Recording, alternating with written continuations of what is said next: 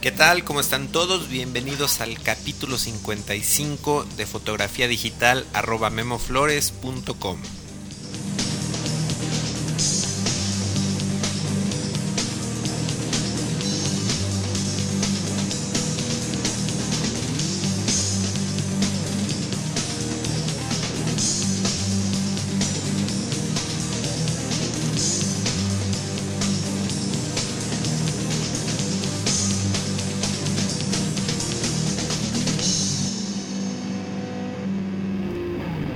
amigos y amigas?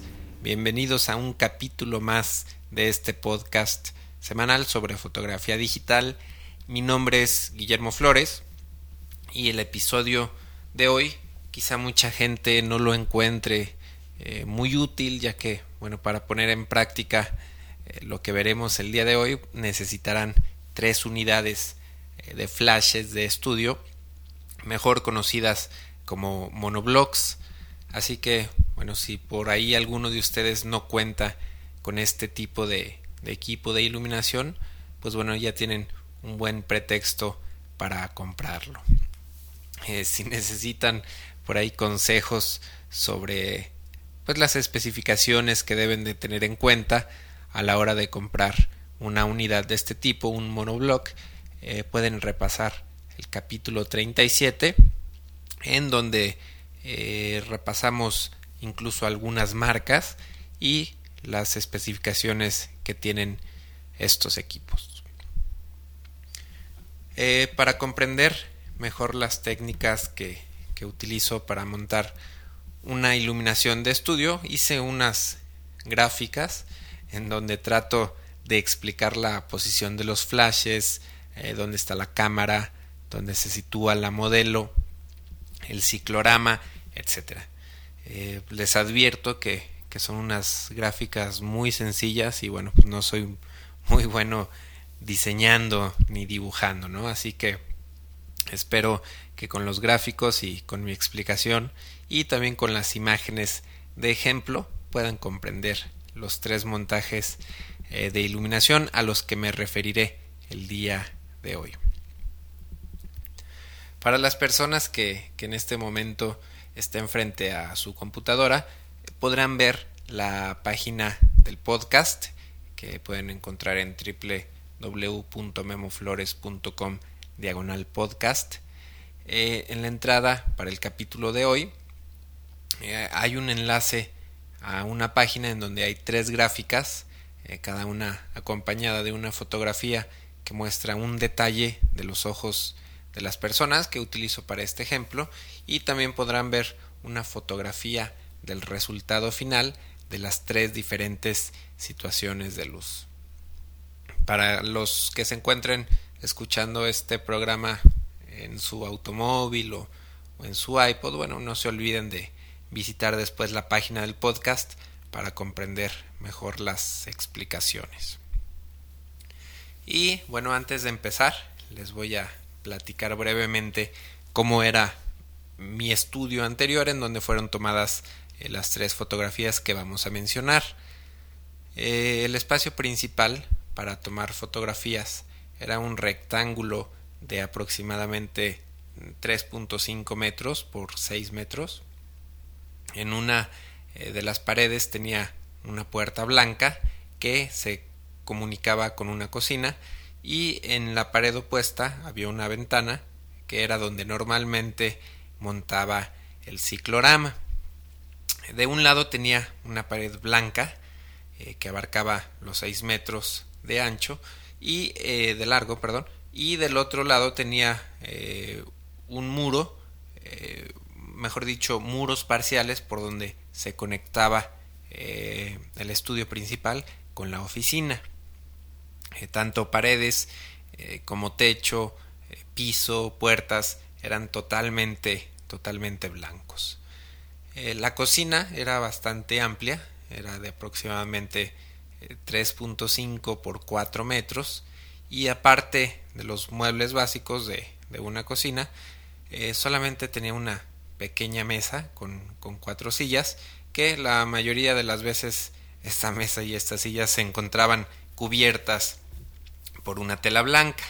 el piso, eh, las paredes y el techo de la cocina también eran blancos, pero eh, era, era de una cerámica eh, un poco brillante y bueno, también tenía el, pues el mueble en sí de, de la cocina y las puertas para, para guardar cosas eran de madera, una madera ligeramente oscura.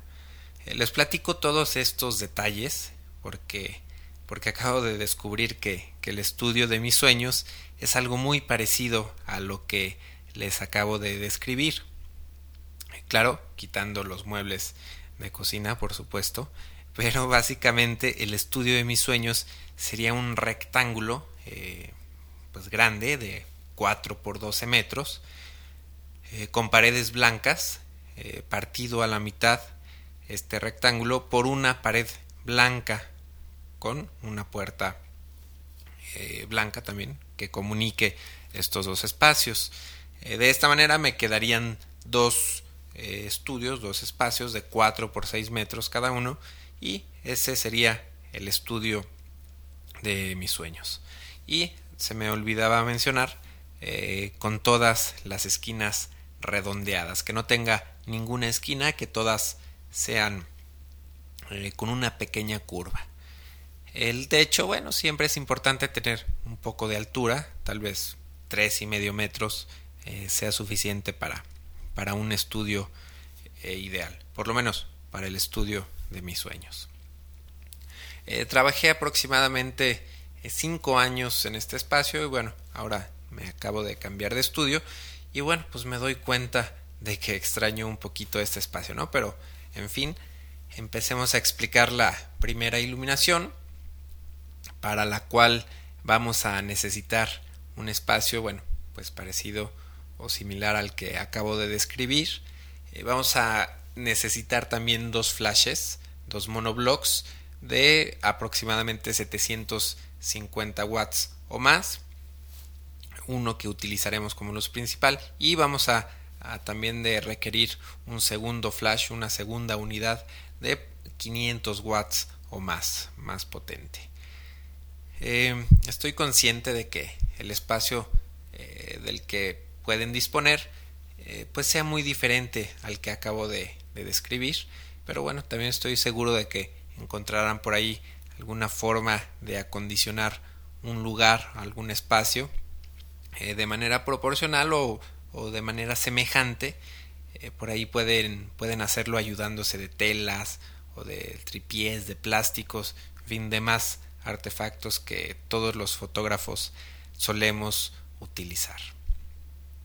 El punto, el punto importante aquí es que debemos de, crear dos, dos espacios, eh, dividirlos, buscar la manera de dividirlos un poco y vamos a poner a nuestra modelo justamente donde esté esta división. Eh, el espacio que se encuentra frente a la modelo será iluminado con el flash más potente y el muro o las telas que separan al espacio que se encuentra a espaldas de la modelo ayudarán a que este segundo espacio le llegue muy poca luz de nuestro primer flash. Quizá sea un poco complicado de explicar y de comprender, pero bueno, al ver la, la gráfica entenderán rápidamente de lo que les estoy hablando. Eh, ¿Por qué? ¿Por qué queremos bloquear la luz eh, de nuestro flash principal? Bueno, pues al tener un espacio oscuro como fondo, podemos utilizar un segundo flash para iluminar este fondo y al ser totalmente independientes las luces que iluminan a nuestro sujeto y eh, la luz que ilumina a nuestro fondo, pues podemos aprovechar y jugar con filtros de colores de nuestro flash secundario que iluminará el fondo. Eh, pueden comprar por ahí un kit de filtros de, colores, eh, mejor conocidos como gel, o pueden utilizar filtros desechables como, como lo hago yo.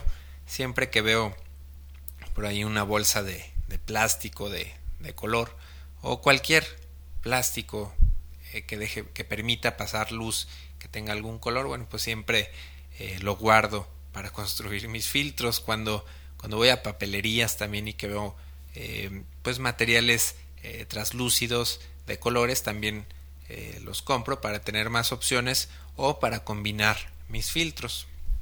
Solamente que aquí debemos tener mucho cuidado. para utilizar esta técnica necesitan dejar respirar el flash, el tubo destellador, eh, ya que de otra manera se calentará y hay mucho riesgo de que el plástico se derrita. si es un plástico común y corriente, seguramente se va a derretir y eh, tenemos riesgo de que se pegue este plástico derretido al tubo de destello de nuestro flash. Así que bueno, tengan mucho cuidado si no utilizan filtros especializados a prueba de calor, ya que pues podrían dañar seriamente su equipo. En el caso de la fotografía que pongo como ejemplo, utilicé un pedazo de, bolsa de plástico verde para filtrar la luz. Eh, si utilizan poca potencia en el flash de fondo, eh, obtendrán colores oscuros. En cambio, si suben un poco más la potencia de, este flash, bueno, el color va a ser mucho más claro. Eh, cuando utilizo esta técnica, lo primero que hago en cuestiones de, de valores, de controles en la cámara, bueno, siempre escojo mi ISO, normalmente manejo un ISO 100, eh, después escojo la, la, velocidad, que normalmente siempre es un 125 de segundo, y por último escojo el diafragma. En el caso de esta fotografía utilicé un f3.5. Eh, después, bueno, pues tomo una serie de fotografías al fondo para ajustar la potencia del flash eh, que está iluminando el fondo y para ver el tono exacto que me va a quedar el fondo. Ya una vez que, que me agrada el tono del fondo, eh, pongo en, en, el lugar donde, donde voy a estar fotografiando, eh, pongo a mi modelo y ajusto la potencia del flash que la va a iluminar para poder diafragmar pues F3.5 en este caso. Eh, ahora les hablaré un poco sobre el, sobre el flash principal, sobre la luz principal. En este caso utilicé una unidad de 1000 watts y lo utilicé sin ningún tipo de reflector, ninguna sombrilla, ninguna caja de luz. Utilicé el tubo de destello desnudo o eh, bare bulb como se le llama en inglés al usar un tubo de destello desnudo, eh, la luz del mismo viaja en todas direcciones. La luz del flash se, pues ahora sí que se dispara hacia todos lados.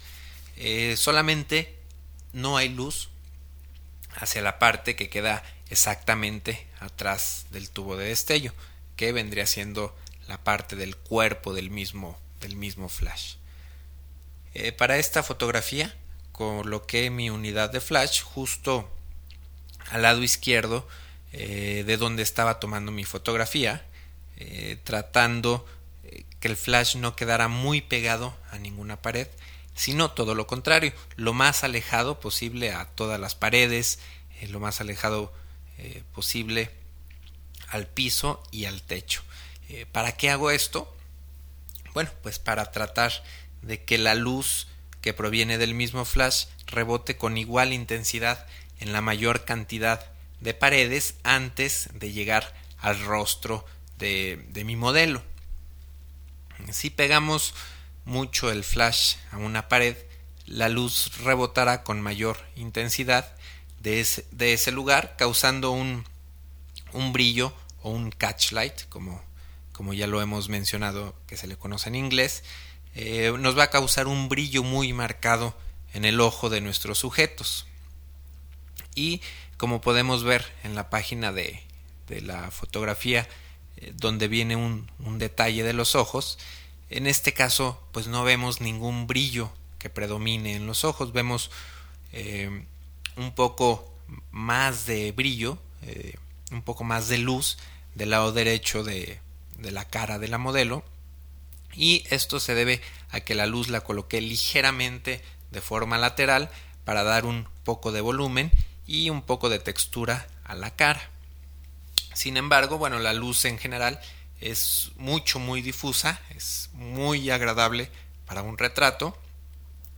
Eh, esta luz, bueno, también estaba un poco contaminada de rojo debido a los muebles de madera que pues que tiene que tiene mi cocina entonces este nada esta contaminación bueno no, no, era nada serio que no se pudiera corregir fácilmente en post proceso eh, cuando, traba, cuando trabajemos con un flash que tenga el tubo de destello expuesto eh, hay que ser muy cuidadosos de que nuestro modelo o nuestra modelo no puedan ver desde donde serán fotografiados el, el tubo destellador. Debemos de tratar de que la misma unidad del flash, el mismo cuerpo del flash, bloquee este tubo de, de, destello, la luz que proviene de este tubo hacia la modelo. Entonces, bueno, con esto terminamos la explicación del primer conjunto de iluminación. Eh, vamos a pasar ahora a revisar el segundo ejemplo. Eh, para la segunda fotografía, para el segundo ejemplo, eh, es una fotografía de la, de la actriz mexicana Sherlyn González y utilicé una de mis técnicas favoritas de, iluminación, que es luz absolutamente plana, luz 100% plana y lo mejor de todo, eh, sumamente económica esta fuente de luz. Eh, la empresa de iluminación Broncolor, que es una de las mejores marcas en equipo de iluminación, vende una sombrilla gigante de 330 centímetros de diámetro. Esta sombrilla cuesta 7.530 dólares y eh, Quimera, una empresa que se dedica a hacer cajas de luz principalmente, vende una, una caja de luz gigante de 3 por 9 metros. Eh, esta caja de luz cuesta 9.360 dólares. Y bueno, ¿para qué se, se utilizan fuentes de luz eh, tan grandes? Eh, bueno, pues últimamente se ha puesto un poco de moda, pues se ha estado usando mucho que, que el fotógrafo esté adentro de la, de la fuente de luz tomando una fotografía. Además de esta manera la luz que, que recibe una modelo es 100% plana, lo que ayuda a que se disimule la textura de la piel y bueno, sea más difícil de detectar arrugas e imperfecciones en la piel. Al usar esta técnica, los ojos de las personas también se, se aclaran un poco, así que bueno, podrán ver que los resultados de esta iluminación pues favorecen bastante, bastante a las personas. Para utilizar una iluminación de este tipo y sustituir la caja de luz de 9.360 dólares, vamos a necesitar un flash, un flash solamente como un eh, B1600 de, de, la marca Alien Beast. Este flash cuesta 360 eh, dólares y aparte de este flash vamos a necesitar un cuarto eh, con cuatro paredes eh, con, con, el techo y el piso totalmente blancos eh, en la fotografía de ejemplo utilicé una segunda fuente de luz eh, no es del todo necesaria esta segunda fuente de luz pero en este caso la utilicé para hacer un poquito más interesante el dibujo en los ojos de, mi modelo. En el, es, en el espacio en el que fue tomada esta fotografía no había pared del lado derecho de la modelo, eh, por lo que la fuente de luz no ilumina el 100% del iris del ojo. Así que si utilizan un espacio con cuatro paredes, o si hubiera puesto una tela en esa parte eh, de en ese espacio que estaba vacío, bueno, pues hubiera iluminado el 100% del iris de mi sujeto, eh, quitando claro el, el, espacio en donde, en donde me reflejo, en donde eh, sale mi sombra ¿no? en, en el iris de, de, la modelo. El montaje para una iluminación plana es muy sencillo, solamente necesitamos un flash potente sin ningún reflector utilizando nuevamente el tubo de, de destello desnudo. De igual manera, eh, que en el ejemplo anterior colocamos el flash en una posición en donde esté igualmente alejado de las tres paredes en donde rebotará y a una altura media para que rebote de igual manera en el piso y en el techo. Eh, el espacio ideal para colocar este flash pues sería a 2 metros de cada, de cada pared eh, lateral, a 2 metros de, la, de la pared frontal y a 2 metros del techo y a 2 metros del piso, le repito, totalmente, totalmente blancos. Eh, es, es, mejor todavía si, si las esquinas de nuestro espacio, si nuestras paredes, como les decía hace rato, son redondeadas, es decir, que no hay esquina, que en lugar de esquinas hay, hay curvas para que de esta manera se aproveche más todavía la luz. Eh, para tomar la foto yo me coloco entre el flash y la modelo, eh, pero muy pegado al flash para tener espacio suficiente para trabajar. Eh, trabajando con un flash de 1000 watts, utilizándolo a una potencia de un medio, en un espacio como el que les acabo de describir, pues calculo que tendríamos que diafragmar alrededor de un F8 aproximadamente, trabajando con ISO 100 y bueno, pues al utilizar esta técnica desperdiciamos muchísima potencia del flash, por eso es recomendable tener eh, mínimo 1000 watts.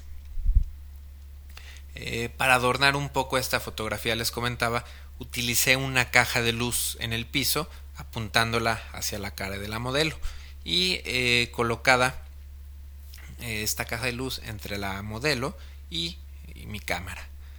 Eh, si observan el recorte que hice de los ojos, verán que el rectángulo que, dibuja la caja de luz en la parte de abajo del iris es, es un rectángulo de un color blanco ligeramente rojizo, a diferencia del resto del iris en donde hay un brillo eh, blanco ligeramente azuloso. Eso se debe a que el color blanco de las paredes eh, de mi estudio anterior es era ligeramente frío comparado con la temperatura cálida que tenía mi caja de luz y que esta temperatura cálida se debe principalmente a, lo sucia que está mi caja de luz. Eh, la figura que ven al centro del, iris de, de bueno, pues es mi sombra y aparece de forma tan notoria ya que es el único lugar de donde no está recibiendo eh, luz la pupila de la modelo. Eh, como, les digo, esta es, como les digo, esta es una de mis favoritas formas de iluminación, ya que pues nadie me enseñó a hacerla, sino que en busca de, de, una fuente de luz lo más suave posible, bueno, pues llegué a descubrir esta técnica. Pasemos ahora al, al tercer y último ejemplo de montaje de iluminación, pero antes vamos a la nueva sección de crítica con el señor Miguel Gómez. ¿Qué tal amigos? Hoy vamos a revisar una fotografía enviada por Chiclete que lleva por nombre Vacaciones Costa Rica 2005. Para que la reconozcan es una foto de un 100 pies que está acurrucado sobre una hoja. Bueno, por la información que tengo de esta fotografía, fue tomada de noche a las 10 de la noche y con un flash automático. Me gustaría antes que nada resaltar el ritmo que da la geometría de la misma hoja, cómo va llevando la vista de izquierda a derecha. El flash hace que se resalte la, textura de la, de la, hoja y también provee unos, unos reflejos que me parecen muy agradables. Las imperfecciones de la, de la misma hoja, que es un detalle no planeado, dan un toque de realismo a la imagen podría decir que la cercanía del flash o tal vez el poco control que tiene el flash automático hace que algunos detalles se vean un poco dispersos. Pero me parece que la luz está bastante bien manejada. En cuanto a la composición, podría mejorar algunos de los detalles, sobre todo la ubicación del tema principal. Me parece que adquiriría más fuerza si estuviera más cargado un poco hacia la derecha y tal vez abajo la dirección que da la hoja, que es de abajo hacia arriba, probablemente me, a mí personalmente me, me daría más interés si fuera de arriba hacia abajo. Bueno, gracias y un saludo a todos. Eh, las fotografías que sean criticadas en esta sección las pueden ver en la página www.memoflores.com diagonal crítica eh, sin acento. Eh, ahí pueden dejar comentarios o pueden también escribirle directamente a Miguel al correo crítica arroba memoflores.com. Eh, si quieren que sus fotos sean analizadas en esta sección, bueno, hay que subirlas al grupo de Flickr que pueden encontrar en www.flickr.com diagonal groups diagonal memoflores o pueden encontrar la liga a este grupo en la barra lateral de la página del podcast o de la página de la sección de crítica. Entonces, eh, pues continuemos. Nos quedamos entonces en que íbamos a explicar el tercer arreglo de iluminación. Este eh, acomodo de flashes, este tercer acomodo de flashes es un poco más clásico entre fotógrafos profesionales y lo conseguimos eh, con dos flashes para iluminar a la modelo y en este caso utilicé un tercer flash para hacer un, una para iluminar el fondo. Eh, la luz principal que utilicé en este caso fue un flash de 1000 watts en donde monté una caja de luz alargada para suavizar y esta caja fue colocada muy cerca de la modelo calculo que aproximadamente a un metro y ligeramente cargada hacia el lado derecho de la modelo. La cámara está situada atrás y abajo de la caja de luz. Eh, esta caja está pues lo más abajo que, me fue posible colocarla sin que me obstruyera la vista hacia la modelo. Eh, la caja de luz por sí sola en esta posición produce una iluminación difusa pero eh, nos deja zonas con sombras que le dan un poco de más volumen a nuestra fotografía. Si colocamos la caja de luz muy arriba de la modelo, corremos el riesgo de que perdamos el brillo o el catchlight en los ojos de nuestros sujetos. Por eso siempre estoy cuidando que la, que la modelo no me agache demasiado la cara y en el caso que lo haga, bueno, siempre eh, constantemente les estoy pidiendo que la barbilla se mantenga un poco levantada para no perder este brillo en los ojos. En esta foto, como les comentaba, utilicé un segundo flash para rellenar las sombras que me producía la caja de luz. Además, también para buscar un brillo adicional en los ojos de la modelo en la parte de abajo del iris. Esta zona del ojo en la zona de abajo del iris es uno de los de mis lugares favoritos para, para reflejar eh, para buscar estos catchlights para buscar estos brillos en el ojo y bueno para producir este efecto utilicé un flash de 500 watts pero esta vez con un reflector eh, de 120 grados que ayuda a dirigir y a concentrar la luz que proviene de la unidad este flash fue colocado justo abajo y al centro de la, de la caja de luz apuntando hacia el piso blanco, eh, produciendo un círculo de luz de aproximadamente un metro. Eh, en la gráfica que, realicé no coloqué este segundo flash abajo de la caja de luz eh, para evitar confusiones, pero bueno, estaba colocado, como les digo, justo abajo de la caja de luz. El brillo que produjo en el ojo de la modelo es un brillo eh, muy suave debido a que la potencia del flash no fue muy alta y es muy difusa la luz debido a que el círculo producido pues se fue degradando de una manera muy suave en el piso de mi estudio. Esta segunda luz, este segundo flash, lo utilizo también para que las sombras producidas por la caja de luz pues no sean tan marcadas y que no haya tanta diferencia entre las partes iluminadas y las eh, partes que quedan en la sombra. Este tipo de iluminación solo lo recomiendo eh, utilizar cuando trabajemos con modelos jóvenes que tengan un cutis muy suave, una piel eh, muy suave y que tengamos eh, un muy buen maquillaje ya que con esta iluminación resaltamos mucho el poro y la textura de la piel.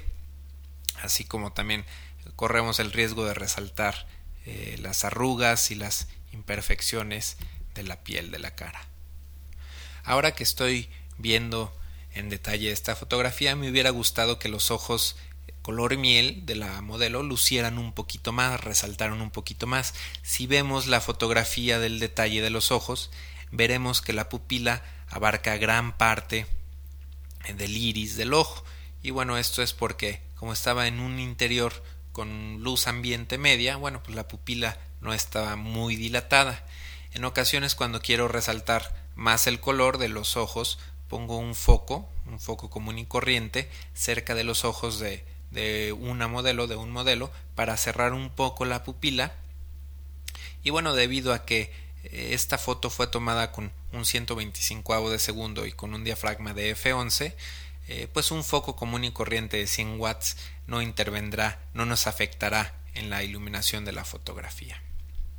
Eh, para esta foto utilicé una tercera luz para iluminar un ciclorama negro que utilicé como fondo y para crear un, degradado en el mismo fondo que le da un aspecto metálico al fondo. Y bueno creo que, que hace un poco más interesante este fondo y la foto en general.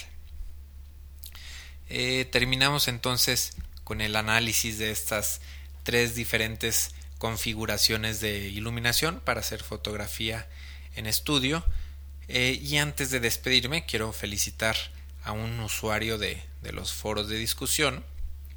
El usuario que quiero felicitar es Heckler y él es un usuario eh, relativamente nuevo y muy activo en los foros de discusión. Se registró exactamente casualmente el día en que cumplió un año este podcast, el 21 de marzo del 2007 en los foros de, discusión, bueno, uno de los mensajes de los mensajes de Heckler eh, nos recomienda un, por ahí un truco barato para mejorar fotografías de producto y en otro mensaje también me, sugiere que, que hable de fotoperiodismo. Eh, como le contesté en los foros, el fotoperiodismo no, no es mi fuerte, pero tengo un, un amigo que admiro muchísimo por su trabajo en esta área y bueno, tengo pensado invitarlo en un capítulo próximo de este podcast a que nos platique sus experiencias. Y bueno, la razón por la que quiero felicitar a Heckler es porque acabamos de llegar a los mil mensajes en los foros de discusión y Heckler fue la persona que puso el mensaje número mil. Y bueno, pues también quiero agradecer a todos y a cada uno de los usuarios registrados en estos foros y que gracias a, a ustedes pues hemos ido creando poco a poco una agradable comunidad de fotógrafos de habla hispana, en donde creo que todos hemos aprendido y sobre todo que, las dudas y comentarios bueno, se, se, han quedado ahí registrados para que otros fotógrafos con las mismas eh, preguntas en diferentes partes del mundo, bueno, pues encuentren soluciones o encuentren retroalimentación para solucionar sus problemas. Eh, bueno, pues entonces eh, es todo por hoy. Espero que este capítulo no se les haya parecido demasiado técnico. Eh, prometo que el próximo capítulo será mucho más sencillo y menos técnico. Entonces pues me despido, reciban todos un gran saludo y nos vemos la próxima. Gracias, bye.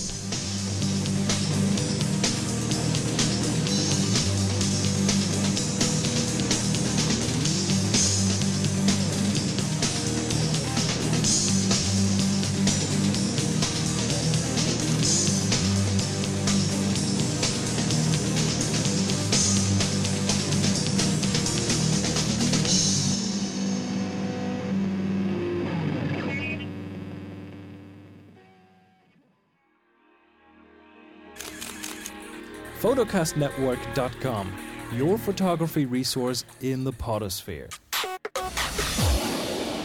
photocastnetwork.com.